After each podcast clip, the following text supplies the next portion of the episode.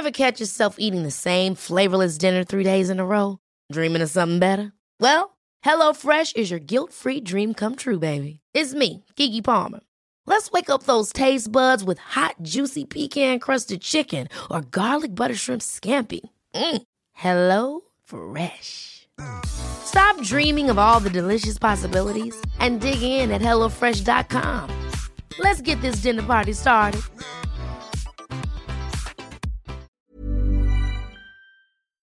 Porque el mundo actual no se entendería sin la economía y los negocios. Acompaña a Mario Maldonado, el columnista de negocios más joven y objetivo del periodismo financiero, en su programa Bitácora de Negocios.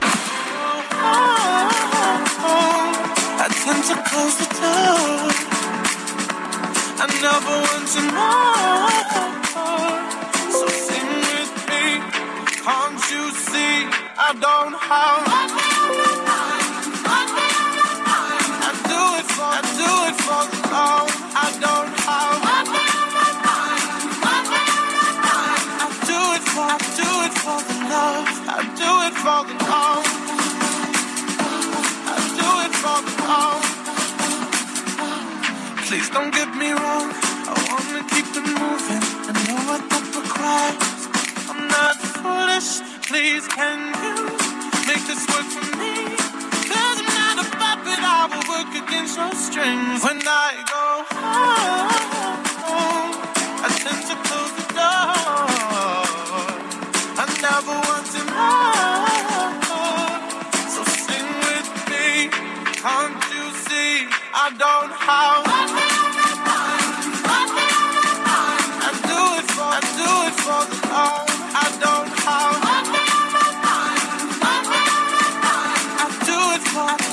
for the love. I do it for the love. I do it for the love. When the sun set, don't you fret. I have. No money on my mind. ¿Qué tal? ¿Cómo están? Muy buenos días. Bienvenidos a Bitácora de Negocios. Yo soy Mario Maldonado. Me da mucho gusto saludarlos en este lunes 2 de mayo de 2022. Comenzamos este día con un poquito de música. Muchas gracias por acompañarnos como todos los días aquí tempranito en las frecuencias de El Heraldo Radio. Esta semana vamos a escuchar ahora las mejores canciones para despertar según la plataforma Spotify temas que supuestamente tienen los ingredientes necesarios para comenzar el día de buen humor, que es lo que intentamos aquí antes de ir con la información, comenzar de la mejor forma posible el día y qué bueno que nos acompañan desde tempranito. Así que esta canción es de Sam Smith, se llama Money on My Mind. Es una canción de este cantante británico Sam Smith que se lanzó en febrero del 2014 como segundo sencillo de su álbum debut In the Lonely Hour. Así que vamos a estar escuchando esta de Sam Smith, Money on My Mind. Y comenzamos ahora sí, como en la información. Vamos a hablar con Roberto Aguilar, los temas financieros más relevantes. Las bolsas de Estados Unidos respiran después de su peor caída desde 2020. Los confinamientos pasan las primeras facturas ya a la economía en China y Warren Buffett presume ganancias, aumenta su inversión en los negocios de petróleo y de videojuegos. Vamos a entrarle ese tema, a esos temas con Roberto Aguilar. Vamos a hablar también con Gabriel Casillas, economista en jefe para América Latina de Barclays, la situación económica del país, las finanzas públicas, la deuda pública el primer trimestre del año que se dio a conocer ya este reporte de las finanzas públicas del país para el primer trimestre. Con todo y todo, los ingresos crecieron 2.2%. Lograron sortear pues la caída de algunos impuestos como el IVA, que tiene que ver con el consumo, con la economía, con el mercado doméstico, el consumo eh, interno y el IEPS, por supuesto, luego de que se utilizara este impuesto para subsidiar a las gasolinas como parte de este pues eh, de este esfuerzo que hace la Secretaría de Hacienda para evitar que haya gasolinas, aunque sí hay aumentos importantes de precios en la gasolina, pero peor sería si no lo subsidian a través del IEPS eh, el precio de la gasolina. Así que vamos a, analizar este tema. También eh, pues el crecimiento de la economía en el primer trimestre que fue de 0.09%. y de 1.6% a tasa anual. Así que vamos a comparar, a, pues, a analizarlo. Eh, parece ser que fue un buen primer trimestre, bueno, digamos en términos de cómo está la economía, pero no será sostenible para el resto del año, por lo menos para el segundo cuarto del año y las perspectivas de crecimiento pues están por ahí del 1.8% para 2022. Hay quien lo ve más abajo incluso del 1.8, 1.5 o quienes lo ven más pegado al 1% el crecimiento de nuestro país en este año, de los más bajos de Latinoamérica, de los más bajos de, la, de los países de la OCDE, así que no, no se ven bien las cosas, así que le vamos a entrar a estos temas, la Comisión Federal de Electricidad también eh, reportó su primer trimestre del año con pérdidas eh, de 106 mil millones de pesos. Y bueno, pues no pasó la reforma eléctrica, la CFE de todos modos tiene que seguir invirtiendo en infraestructura, quiere quedarse las plantas de algunas empresas privadas, que se cancelen estas sociedades de autoabasto, los productores independientes, en fin, y con todo esto pues la CFE en términos de finanzas no no está bien y ya veremos qué pues cómo cómo eh, cómo avanza el año también con la Comisión Federal de Electricidad. Vamos a hablar también con Mariana Campos, colaboradora del programa de gasto público rendición de cuentas de México Evalúa. Vamos a analizar el gasto del IMSS Bienestar que ha pues maquillado el fracaso en la estrategia de salud. ¿Qué ha sucedido con todo este programa de IMSS Bienestar después de que el INSABI no pudo hacerse cargo de esas personas que no tienen seguridad social pero que requieren servicios de salud? Eh, hospitales y tratamientos y medicinas. Entró al kit el IMSS con esta creación del programa IMSS Bienestar. No parece ser que vaya a ser la solución, pero bueno, por lo menos se dan cuenta de que si no funciona el INSABI, que no funciona, no tiene ni pies ni cabeza esa institución que sustituyó al Seguro Popular, pues que que por lo menos lo intenten por otro lado con el IMSS que ya tiene experiencia comprando medicamentos, por lo menos, y obviamente atendiendo pues a los eh, derechohabientes de este instituto. Le vamos a entrar a estos temas hoy aquí en Bitácora de Negocios, así que quédense con nosotros en este lunes 2 de mayo del 2022. Vámonos al resumen de las noticias más importantes para comenzar este día con Jesús Espinosa.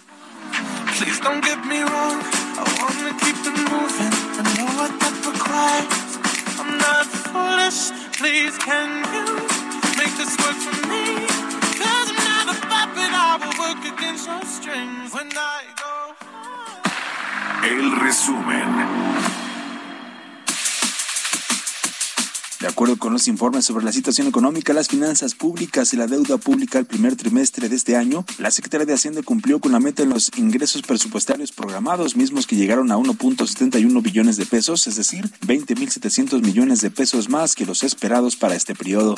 La Secretaría de Hacienda dio a conocer que por los ingresos petroleros se obtuvieron 289.253 millones de pesos, monto superior en 3.382 millones de pesos frente a lo estimado y 31.7% más en el mismo trimestre de 2021.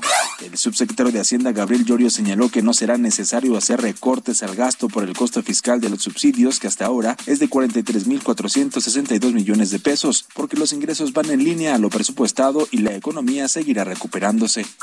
Eh, el, crecimiento trimestral del primer trimestre de, este año es un crecimiento que prácticamente eh, está en línea con lo que hemos, con el rango que hemos estimado en, en los precriterios, un rango de que va de entre 1.4 a 3.4, eh, de tal manera que, que, en el primer trimestre se está viendo una recuperación ya sobre todo del sector secundario. Eh, todavía tenemos algunos sectores que están rezagados, sobre todo aquellos sectores que tienen que ver con servicios, donde, donde todavía no alcanzamos los niveles prepandemia. Sin embargo, con la eliminación del, del semáforo y el despliegue ya de una de la, el despliegue de vacunación, pensamos que en los siguientes meses estos, estos sectores van a ser, eh, van a alcanzar los niveles prepandemia, derivado que vamos a tener una, una mayor apertura.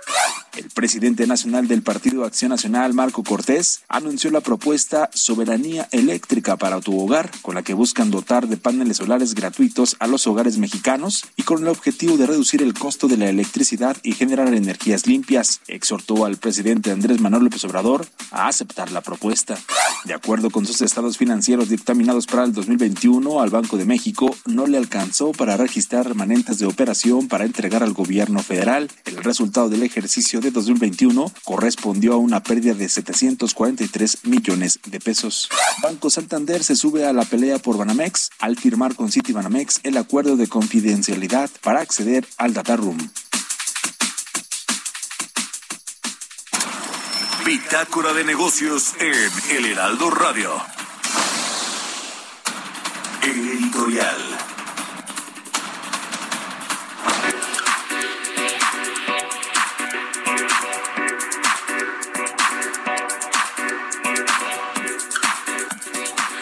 Pues se supone que esta semana, el miércoles, el presidente López Obrador podría presentar este plan antiinflacionario que busca precisamente eso, contener el aumento de los precios, por lo menos en 24 o 25 productos de la canasta básica que han pues estado presionando no solo todo este índice de precios al, consumidor que refleja la inflación eh, promedio pues de muchos productos, sino de manera particular en alimentos y bebidas y eh, pues, granos y productos básicos, el papel, en fin, todos los productos básicos que están incluidos en esta canasta. Se habla de por lo menos 24, 25 productos que van a pues tener de alguna manera precios máximos, eh, precios promedio, que no se aumente más allá de lo que acuerden los empresarios con el gobierno.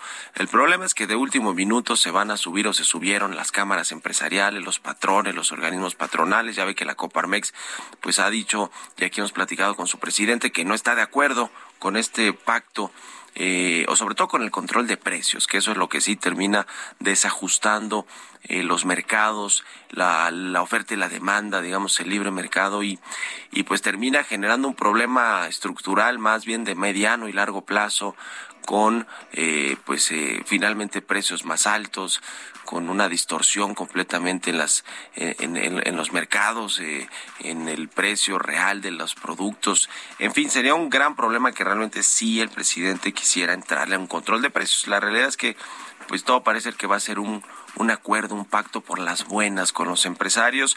Se habla de pues estas grandes empresas y cadenas de autoservicio o de conveniencia y por supuesto las grandes empresas de alimentos y bebidas eh, pues hay muchas hay muchos ejemplos como el caso de Bimbo de Gruma de Lala de Sigma de Bachoco de Coca-Cola, de PepsiCo y por supuesto ya le decía las de autoservicio y de conveniencia como Walmart, como Soriana, Chedraui, eh, FEMSA con los Oxo. Eh, el asunto es, ¿están de acuerdo? Estas empresas, que por cierto la mayoría son públicas, cotizan en las bolsas de valores y tienen que rendir, pues eh, eh, tienen que rendir información y resultados a sus inversionistas. Están de acuerdo en eh, hacer este pacto de bajar entre se habla de entre 5 y 20% el eh, el margen de ganancia que tienen en, los, en estos productos que van a tener un tope o un precio máximo. ¿Están de acuerdo? Y si están de acuerdo, ¿cómo se lo van a transmitir a sus inversionistas? Porque eso les va a afectar también en sus balances financieros, en sus utilidades eh, es interesante conocer esa, esa parte de la historia, de cómo van a contar esta historia a los inversionistas de estas empresas. Lo cierto es que ya la semana pasada el presidente del Consejo Coordinador Empresarial, Francisco Cervantes, reconoció que sí, que la iniciativa privada está analizando este plan antiinflacionario del presidente López Obrador. Le decía, contempla por lo menos 24 de los 48 productos que están incluidos en la canasta básica, que se puedan adquirir a un mismo precio en todo el país y también se habla de impulsar la producción de alimentos. No es el primer intento en el que el presidente López Obrador logra contener la inflación, pero sí el más decidido eh, eh, busca contener la inflación, pero sí es el más decidido. Ya desde hace varias semanas y meses ha hablado el presidente de las ganancias justas de las empresas, las ha llamado a apretarse el cinturón, a no trasladar los aumentos de costos a los consumidores y a los empresarios también los ha instado a mantener el aumento de los salarios, a seguir apoyando el aumento del salario mínimo, que ha subido ya más o menos 82% en lo que va de este, de este sexenio. Así que ya veremos en qué acaba este acuerdo, este pacto. Yo no creo que van a entrar al control de precios, pero el presidente del observador finalmente está mandando un mensaje para todas estas grandes empresas, pero para todos los empresarios, mejor por las buenas, hacemos un acuerdo, no aumentamos los precios demasiado y, y pues no hay control de precios, o si no, pues eh, si no puede ser que sí lo haya. ¿Ustedes qué opinan? Escríbanme en Twitter, arroba Mario Mal de la cuenta arroba Heraldo de México. ¿Y tú, sabes cuáles son las alternativas al cigarro? En general existen dos grandes grupos, los vapeadores y los calentadores de tabaco. ¿Y cuál es la diferencia entre ambos? Es muy sencillo. Los vapeadores son unos dispositivos que calientan un líquido que puede o no contener nicotina para después convertirlo en un aerosol. Esta alternativa no contiene tabaco. Por otro lado, existen los calentadores como Aicos, que a diferencia de los vaporizadores, utilizan tabaco real. Estos productos calientan el tabaco en vez de quemarlo, entregando el sabor del tabaco sin humo. Al calentar el tabaco en lugar de quemarlo, se elimina el humo, por lo que Aicos produce menos sustancias tóxicas comparado con los cigarros. La mejor opción siempre será dejar de fumar, pero para aquellos que deciden no hacerlo, existen otras alternativas como Aicos. Conoce más en aicos.com. Economía y mercados.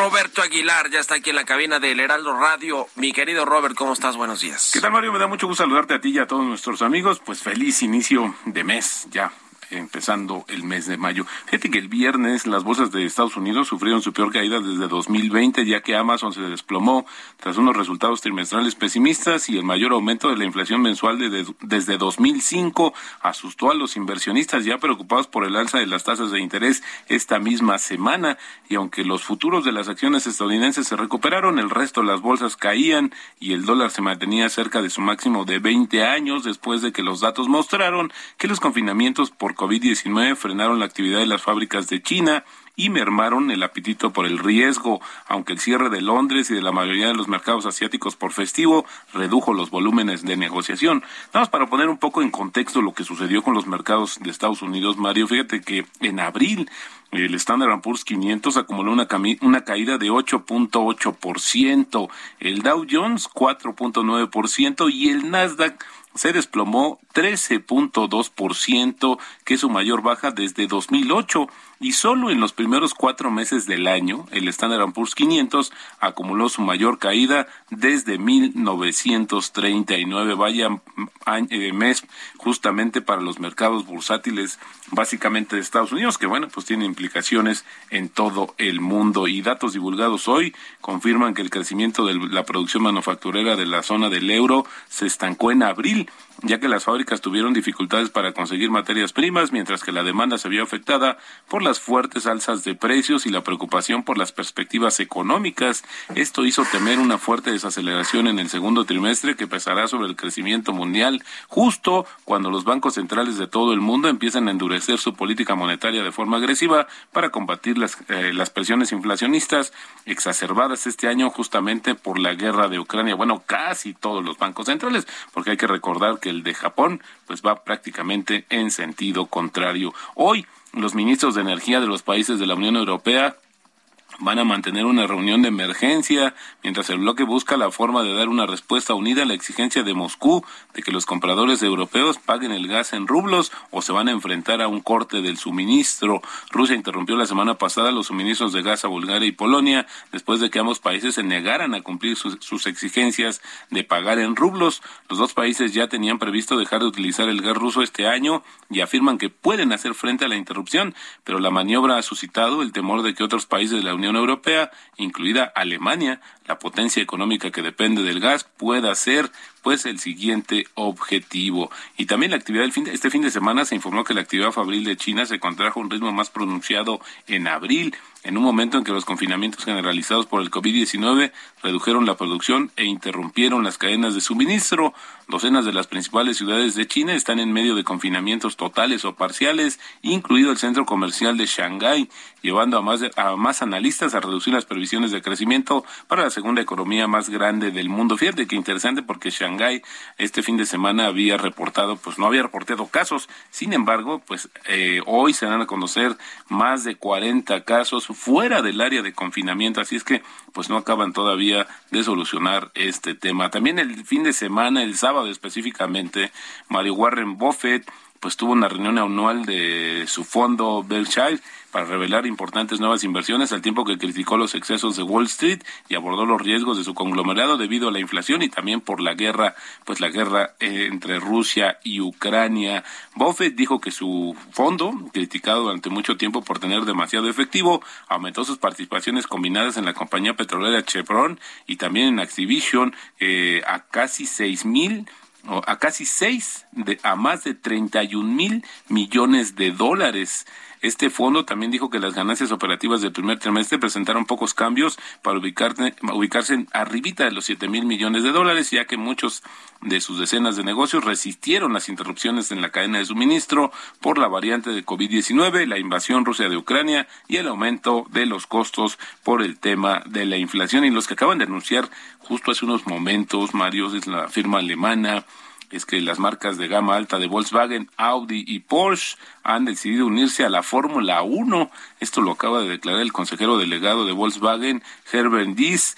Ante varios meses eh, había especulado con, la, con que las dos marcas estaban negociando una asociación para entrar en la máxima categoría del automovilismo internacional. Este ejecutivo, hablando en YouTube, dijo que los preparativos de Porsche eran un poco más concretos. El fabricante de automóviles alemán, que no ha participado anteriormente en la Fórmula 1, pero que ha colaborado con Red Bull en el Campeonato Mundial de Rally, no anunció cómo planeaba entrar en este justamente en este deporte. Audi está dispuesto a ofrecer unos 500 millones de euros por el fabricante británico de coches deportivos de lujo McLaren como medio para entrar. Esto lo dijo una fuente a Reuters apenas el mes de marzo. Y fíjate, Mario, el, el tipo de cambio está cotizando en estos momentos en 20.36. Se ha recuperado, lo habíamos visto justamente en 20.40, pero con esto llevamos ya una depreciación eh, bueno, ya comenzamos con 2.63% y en el año una apreciación de 0.51%. Y la frase del día de hoy,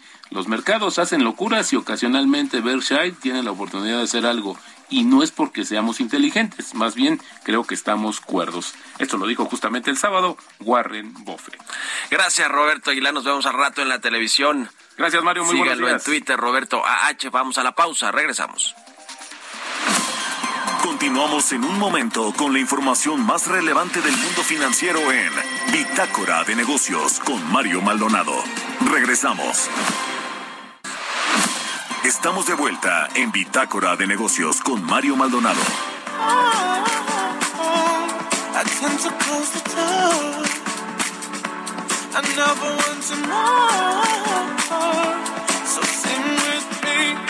Can't you see? I don't have.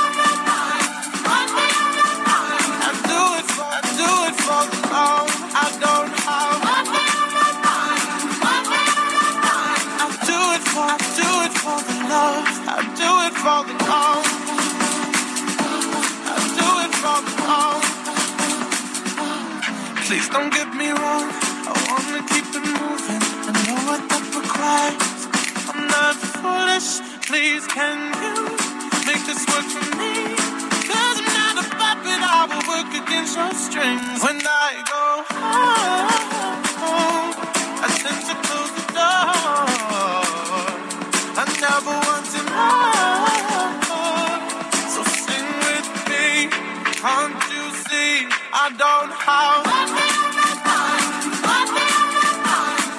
Ya estamos de regreso aquí en Bitácora de Negocios. Son las 6 de la mañana con 31 minutos tiempo del centro de México. Regresamos escuchando un poquito de música antes de irnos con la segunda parte de la información aquí en el programa. Esta semana escuchamos las mejores canciones para despertar de acuerdo con la plataforma Spotify. Esta es de Sam Smith, un cantautor británico y la canción se llama Money on My Mind. Fue lanzada en febrero del 2014 como segundo sencillo de su álbum debut In the Lonely Hour. Así que vamos a estar escuchando este. Con esto nos vamos al segundo resumen de noticias con Jesús Espinosa. No money on my mind, no money on my mind. No, I have no money on my mind, just love. El resumen. La Secretaría de Agricultura y Desarrollo Rural hizo un llamado a la industria avícola a trabajar junto con el gobierno de México para garantizar el abasto de alimentos. Esto ante la incertidumbre que se vive en el mundo por dos años de pandemia y por la escasez de granos básicos debido a factores como el conflicto entre Rusia y Ucrania. Para amortiguar el alza en el precio de las gasolinas, el gobierno federal, a través de la Secretaría de Hacienda, decidió aumentar los subsidios complementarios a las gasolinas y el diésel, de acuerdo con lo publicado este viernes en el Diario Oficial de la Federación. Manuel Romo, director general del Grupo Financiero Citibanamex, dijo que en la apertura del proceso de venta del banco en México ya hay muchos interesados y que el anuncio no afectó los resultados financieros de la firma en el primer trimestre del año. BBVA México registró un crecimiento de 60.3% en sus ganancias al primer trimestre de este año respecto al mismo periodo previo, lo que representó 41.6% de la utilidad neta de su casa matriz española. De acuerdo con los estados financieros presentados a inversionistas en la Bolsa Mexicana de Valores, los ingresos de la Comisión Federal de Electricidad se desplomaron en 11.3%. Hey, it's Paige DeSorbo from Giggly Squad. High quality fashion without the price tag. Say hello to Quince. I'm snagging high-end essentials like cozy cashmere sweaters, sleek leather jackets, fine jewelry, and so much more. With Quince being 50 to 80% less than similar brands.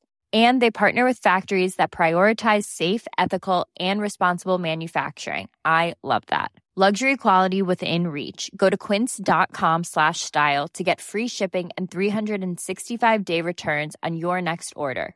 Quince.com slash style. el primer trimestre de 2022, equivalente a dejar de percibir 17.653 millones de pesos.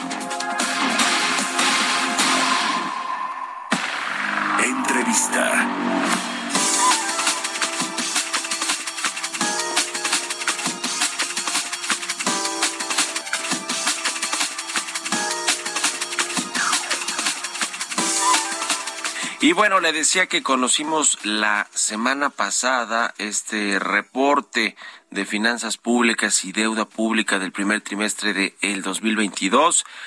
Eh, le decía que con todo y todo la caída en el eh, la recaudación del impuesto de los impuestos del impuesto especial del IEPS y del IVA por eh, dicen en el SAT el IEPS claramente por el subsidio a las gasolinas y el IVA por una mayor devolución, aumentaron las devoluciones de impuestos, eso dice el SAT, aunque en realidad pues también habla de que la economía no eh, está creciendo de forma sostenida y el mercado interno no se ha recuperado. Eh, con todo no fue un mal reporte de finanzas públicas, aunque bueno, pues corresponde al primer trimestre del año. Le decía que este segundo trimestre puede ser muchísimo más difícil en términos de finanzas públicas, pero lo vamos a analizar y a platicar con Gabriel Casillas, él es economista en jefe para América Latina en Barclays. ¿Cómo estás, Gabriel? Muy buenos días. Hola, muy buenos días, Mario. Qué gusto estar en tu programa y saludos a tu amable auditorio. ¿eh? Gracias, gracias como siempre por tomarnos la llamada. ¿Cómo viste, cuál es tu primera lectura de este reporte de finanzas públicas y deuda del primer trimestre? Pues yo creo que, mira, eh, podríamos resumirlo en, dos partes, ¿no? La parte, pues, que no es tan positiva, ¿no? Que, bueno, los como viste, los ingresos de IEPS y, los ingresos de IVA, pues, eh, no, no, no fue una buena cifra, lo cual te indican dos cosas, ¿no? Por un lado, la parte de IEPS, está la este, pues, obviamente fue mucho menos de lo que se esperaba, y tiene que ver con el subsidio a los precios de la gasolina principalmente y al diésel. Por el lado del IVA, ya pues que todavía la, la economía sigue, sigue con, con, un crecimiento débil, ¿no? En la, en la parte de consumo.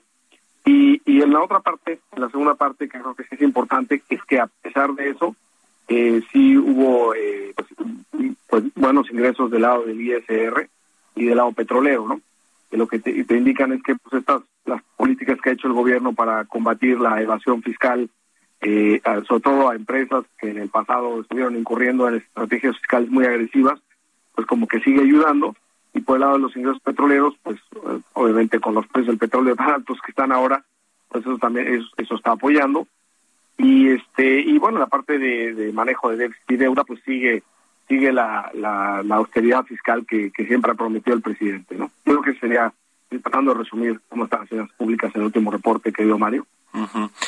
Eh, ahora, ya decíamos, pues no, no fue tan mal reporte porque finalmente los ingresos crecieron 2.2%, eh, a pesar de estas caídas que ya nos decías de, recaudación en IEPS y en IVA, eh, el ISR sí siguió creciendo. ¿Cómo ves? Eh, eh, y obviamente los ingresos petroleros también tuvieron un aumento importante en, en términos del excedente que genera que los precios internacionales del crudo estén altos y México vende petróleo se cortó la llamada allí eh, con Gabriel Casillas, pero bueno, ahorita ahora la retomamos. Hablaba de eh, los ingresos petroleros que están eh, los precios internacionales del crudo están altos, México se beneficia de eso porque pues seguimos vendiendo petróleo al exterior. de enero a marzo obtuvo el gobierno mexicano casi 290 mil millones de pesos en ingresos petroleros, tuvo, es decir, un aumento de 31.7%, eh, importante, importante, porque además estuvo arriba de lo pronosticado. El problema es cuando México, ahora que se va a eh, inaugurar la refinería de Dos Bocas, en los eh, cosa de semanas, un par de meses, eh, pues eh, con esta refinería con las seis que ya están en operación, se pretende dejar de vender petróleo. Entonces, pues no tendríamos ni excedentes ni nada de eso porque todo el crudo lo quieren refinar aquí en México, aunque se ve que es una estrategia, además de que se escucha como balazo al pie para las finanzas públicas, pues que es muy complicada de echar a andar. ¿Cómo ves eh, el tema petrolero, mi querido Gabriel? Ya te recuperamos se volvió a cortar, no puedo creerlo, las comunicaciones en México, pero eh, pues sí, le decía de la refinería de Dos Bocas que se va a anunciar con bombo y platillo en breve, eh, incluso estuvieron esta semana ya en, en Tabasco, ¿no? En este Día del Trabajo en la refinería precisamente de Dos Bocas, que no se va a llamar Dos Bocas, se va a llamar Olmeca o algo así. Así que pues allá estaba la secretaria de Energía Rocionale, que se encargó de este proyecto, que se ha, encargado de este proyecto y que se va a inaugurar, pues quizá mm, peor que, que, como el aeropuerto de Santa Lucía, el Felipe Ángeles, que por lo menos ese sí ya pues recibió algunos vuelos, aunque la operación sigue estando pues muy limitada, muy muy baja, la operación de aerolíneas y en la refinería de, de Dos Bocas pues probablemente ni siquiera se, se pueda operar nada prácticamente, ¿no? Se les olvidó además allí construir una planta de luz y los eh, las gasoductos para tras, trasladar precisamente pues el petróleo y las gasolinas, es decir, como que lo más importante, como que no traían claro el proyecto ejecutivo en la refinería de dos bocas porque pues, se les olvidó y ahora dice, ah, bueno, si se nos olvidó, se va a subir el costo hasta nueve mil o diez mil millones de dólares. Eh, en fin, preguntaba Gabriel, ahora sí te recuperamos la tercera en la vencida. Te, te preguntaba sobre los ingresos petroleros que ciertamente le están beneficiando a México. No logran compensar totalmente el subsidio a las gasolinas a través de los impuestos pero que con esta estrategia del gobierno de dejar de vender petróleo, de querer dejar vender de, petróleo al exterior, se complicaría mucho el tema de finanzas públicas, ¿no? Bueno, no, definitivamente, y ah, qué bueno que ya estamos aquí de vuelta. Este, mira, yo creo que, o sea, tiene razón. O sea, una, una parte muy importante de lo que se está subsidiando gasolinas y diésel eh, no alcanza con todos eh, los ingresos eh, excedentes petroleros. Yo creo que ese es un punto bien importante que haces, pero, pero la verdad es que eh, sí, sí ayuda, sí cubre más o menos eh, un 80% de eso, ¿no? Entonces sí ayuda. Ahora, el tema de venta de, de venta de petróleo extranjero, eh, yo creo que fue nada más una, una retórica del presidente, porque la verdad al final del día eh, no vemos que esté pasando. Es más, eh, si uno platica en corto con, con las autoridades o con, con, Pemex, no, no se ve que esto vaya a ocurrir, ni siquiera. Entonces yo creo que más bien fue, fue un, un tema retórico que no, no lo vamos a cumplir. Es más, si, si cerramos los ojos hoy y los abrimos en diciembre, vas a ver, y estamos hablando tú y yo, vas a ver que eso no pasó. pues sí, aunque yo he escuchado, y, seguro lo vamos a escuchar ahora que inauguren la refinería de que se construyó en Dos Bocas, Tabasco, vamos a escuchar a la Secretaría de Energía que México va a ser autosuficiente en el tema de consumo de gasolinas y no va a importar gasolinas ya de Estados Unidos y tampoco va a vender petróleo y ese petróleo lo van a refinar aquí para que México eh, tenga su propia gasolina. Te apuesto que eso sí lo vamos a escuchar en la, en la inauguración de Dos Bocas, pero bueno, ya, ya lo estaremos viendo. ¿Cómo ves el tema también de la deuda pública? ¿Ves algunos eh, focos rojos, amarillos en este tema? Ciertamente bajó ligeramente, pero seguimos teniendo una deuda pública de 45.4% del PIB. Eh, México no se endeudó considerablemente con la crisis de COVID-19, eh, no se ve que vaya a aumentar de forma importante el déficit fiscal. El, balance, digamos, o las cuentas en, en términos de la deuda no parecen ser tan malos, aunque si nos falta dinero para el presupuesto, quizá puede echar mano el gobierno de las líneas de el FMI o eh, etcétera, ¿no? ¿Cómo ves este tema? Pues mira, yo creo que uno, eh, tiene razón, la deuda está, se ve bien, ¿no? Inclusive bajó el cociente de deuda con respecto al PIB, como tú bien lo comentas.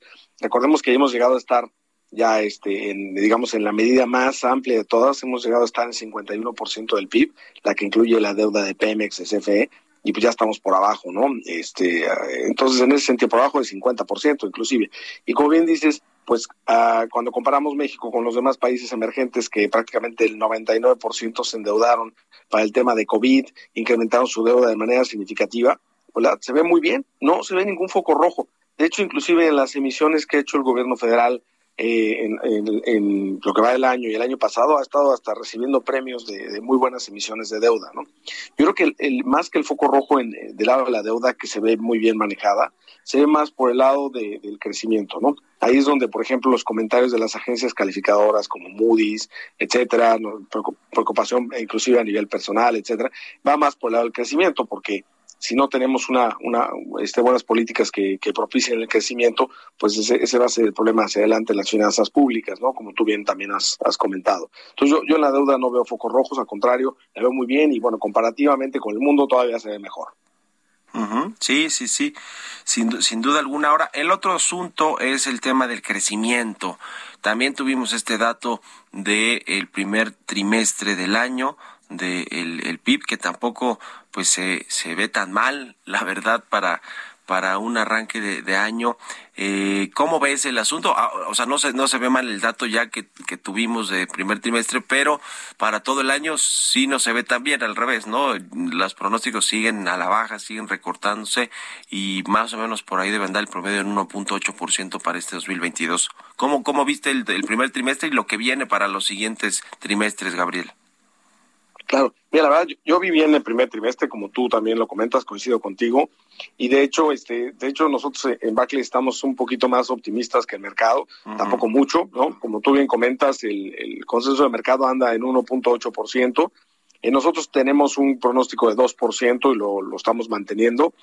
Eh, la verdad es que aquí te puedo decir tres cosas que creo que son muy relevantes. Una, varios de mis colegas y amigos economistas de otros bancos traen 1.2 o 1.5. Creo que ellos van a tener que revisar su pronóstico al alza, lo cual me da gusto no no no por no por ahora yo tenerlo un poco mejor, sino por el país, ¿no? Para que crezca, porque creo que va a crecer más. Dos, el tema de el, el, el momentum de crecimiento en Estados Unidos continúa y va a seguir permeando a México vía remesas, vía este impulso a las exportaciones de manufactura, con todos los temas de disrupciones a las cadenas de suministro, pero esa parte exportadora de manufactura va a seguir funcionando. Y número tres, el tema de turismo, ¿no? O sea, el año pasado tuvimos flujos de turismo de 19 mil millones de dólares, que son prácticamente niveles de antes de la pandemia, a pesar de que estuvo Delta y Omicron. Entonces yo pensaría que este año ya es esperanzadoramente sin, sin COVID o con un COVID ya de salida, esto vaya a mejorar significativamente y ayude a este sector turístico que ha sido los más afectados. ¿no? Y número tres, en la parte, eh, digamos, en México, eh, también pues a la hora de ir siguiendo COVID, etcétera, y yo también empiezo a ver a los empresarios mexicanos que habían estado muy pesimistas desde 2018, los veo cada vez menos pesimistas en, desde mucho, eh, muchos aspectos. La inversión, por ejemplo, que ha sido de los indicadores más rezagados, ya, ya estamos a niveles de prepandemia. Todavía nos falta llegar a niveles de antes de 2018, ¿no? Eh, que estamos como unos 13 puntos porcentuales por debajo. Todavía es un chorro, pero ya se está recuperando de haber, de haber estado, pues, pues muy, muy, este, muy débil, ¿no? Entonces nosotros estamos optimistas. Yo mencionaba que si hay alguna preocupación de largo plazo es crecimiento, porque ojo, 2%, si de por sí antes nos quejábamos que 2.3 2%, que era el promedio que hemos crecido en los últimos 40 años, es bajo, ¿no? Y que podríamos crecer mucho más, eh, pues obviamente ahora, eh, pues antes teníamos la esperanza de que la reforma estructural nos diera crecimiento, pero esas se están echando para atrás y no hay ninguna reforma ahorita que nos me permita pensar que vamos a crecer más. Entonces, esa es la parte que, que preocupa, ¿no? Que sigamos creciendo al, al 2.3, al 2 o al 1.8% de largo plazo. Pues ahí está el tema. Te agradezco mucho, como siempre, Gabriel Casillas, economista en jefe para América Latina de Barclays, que nos hayas tomado esta llamada y muy buenos días. Contrario, muchísimas gracias, estimado Mario. Que tengas una excelente semana. Tío tomado el auditorio. Un abrazo. Un abrazo. Igualmente para ti. 6 con 46 minutos. Vámonos con las historias empresariales. Historias empresariales. ¿Qué ha pasado con Netflix, esta compañía de video en streaming y que es productora además también de muchos contenidos de series de televisión y de películas? Luego de que perdió 200 mil suscriptores en el primer trimestre del año, fue este reporte escandaloso que desplomó el precio de sus acciones en los mercados, en la bolsa de Nueva York. Dice Netflix que ya trabaja en una estrategia para recuperar lo perdido. ¿Podrá hacerlo? Esa es la gran incógnita. Nos platica del tema Giovanna Torres. Desde el inicio de la pandemia, la situación para todos los sectores productivos, compañías y negocios no ha sido nada sencillo mantenerse en el mercado. Y aunque el sector del entretenimiento fue uno de los que se vio beneficiado con el confinamiento, en especial las plataformas de streaming, para Netflix el 2022 ha sido una pesadilla. Ya dábamos cuenta en este mismo espacio hace unas semanas sobre la pérdida de más de 200 mil suscriptores durante los primeros tres meses de este 2022. Sumado a las acciones de la empresa se han desplomado. Se vio severamente afectada por el incremento de precios en algunos mercados y por su retirada de Rusia como respuesta al conflicto con Ucrania, por lo que ya piensan tomar medidas. Ahora el gigante del streaming ha manifestado que se pondrá más seria en el tema de intercambio de contraseñas con la intención de retomar su crecimiento. Se estima que más de 100 millones de hogares están rompiendo sus reglas al compartir contraseñas. Las medidas para impedir esta práctica se han probado en regiones como América Latina y ahora podría extenderse a otros países, cobrando más dinero a aquellos que incumplen las reglas. Por si fuera poco, Netflix también advirtió a sus accionistas sobre la posibilidad de perder otros 2 millones de usuarios en los próximos tres meses hasta julio. Y luego de esta noticia, las acciones cayeron un 25%. Y es que la competencia es fuerte, pues otras compañías como Amazon, Apple o Disney han invertido una interesante cantidad de dinero en sus servicios de streaming. Para Bitácora de Negocios, Giovanna Torres. Mario Maldonado en Bitácora de Negocios. Y le platicaba ya sobre este tema de el IMSS Bienestar, este proyecto que eh, después del fracaso del INSABI, que sustituyó al Seguro Popular, eh, quería resolver este problema de la seguridad social, de la atención médica para personas que no tienen seguridad social, es decir, que no están pues, en el IMSS eh, o con un servicio de liste o eh, de, alguna entidad del gobierno. Eh, y bueno, pues parece que no funcionó el INSABI, ahora le, le, dejaron ese encargo al IMSS Bienestar, pero también puede tener dificultades y lo vamos a platicar de esto con Mariana Campos, ella es coordinadora del programa de gasto público, rendición de cuentas de México, Evalúa. ¿Cómo estás Mariana? Muy buenos días. Muy buenos días, me da muchísimo gusto saludarte a ti y a tu audiencia. Muchas gracias. ¿Cómo ves el tema del IMSS Bienestar? Ustedes que le dan seguimiento puntual a muchos temas que tienen que ver con, con las finanzas públicas y con los organismos y cómo se gasta el dinero de los mexicanos. ¿Cómo ven el asunto de IMSS Bienestar? ¿Va a funcionar o no? ¿El presupuesto que tiene les alcanza para desarrollar una buena estrategia? ¿Qué nos puedes decir? Mira, Mario, yo creo que lo más importante es decir que es un plan todavía eh, pues eh, incierto de cómo va a suceder en la práctica y que en su caso, incluso teniendo la mejor voluntad política al respecto, pues es un plan que tardaría mucho tiempo en implementarse, porque el día de hoy, pues el Bienestar es un programa que está presente en 19 estados, no en los 32. Habría que expandir eh, bastante su capacidad de atención Y eh, fíjate que no solamente el, el, el mostró una caída tremenda en, en, en consultas, prácticamente pues no logró ofrecer nunca ni siquiera la mitad de lo que ofrecía el Seguro Popular, pero el IMSS Bienestar también, digamos, su operación ha sido golpeada. Eh, nosotros hicimos análisis y, por ejemplo, encontramos que eh, en los últimos años ha caído 25% su, eh, su consulta médica. Ese es uno de los ejemplos.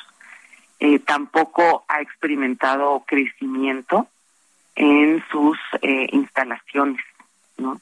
incluso algunas medidas de equipamiento han sido reducidas a lo largo de estos últimos años. Entonces, digamos que el INS Bienestar tiene sus propios retos y eh, yo creo que entre que tiene que reponerse a sí mismo, más adoptar millones de usuarios del INSABI, pues es un plan bastante ambicioso.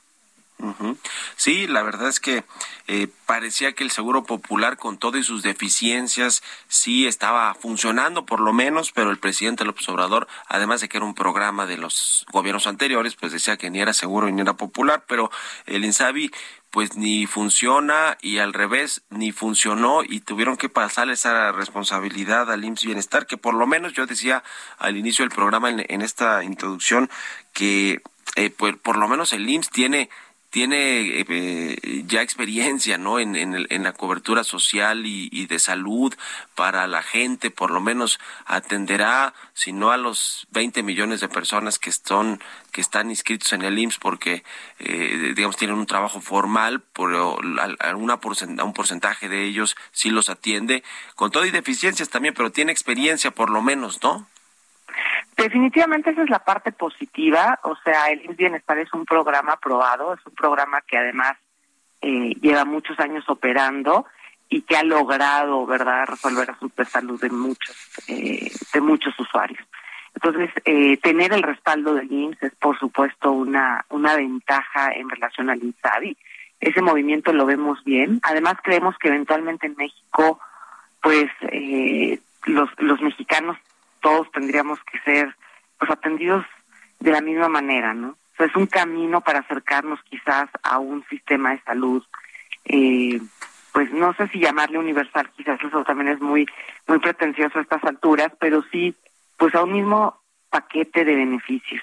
Y eso a mí me parece positivo, porque actualmente, pues tú sabes que tenemos distintos paquetes de salud para los mexicanos y eso pues hace que existan unas brechas tremendas, ¿no? Entre los mexicanos que van al IMSS o los que van a Pemex o los que se quedan en, en, la Entonces, ese paso, sin duda, Mario, es lo mejor de esta propuesta, pero lo que nosotros queremos poner en la mesa es que para que eso se cumpla, bueno, pues, tiene que dar pasos gigantes y olímpicos en bienestar.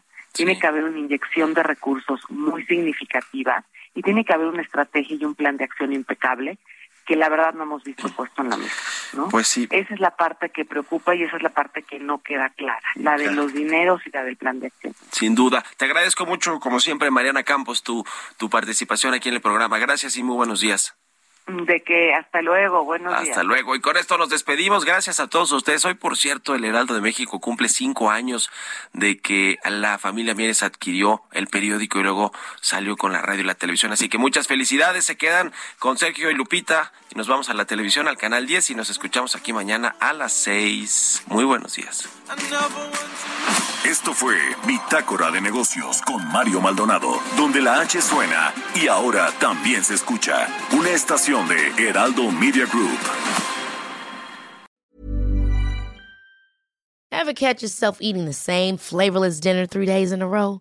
Dreaming of something better? Well, HelloFresh is your guilt-free dream come true, baby. It's me, Kiki Palmer. Let's wake up those taste buds with hot, juicy pecan crusted chicken or garlic butter shrimp scampi. Mm. Hello Fresh. Stop dreaming of all the delicious possibilities and dig in at HelloFresh.com. Let's get this dinner party started.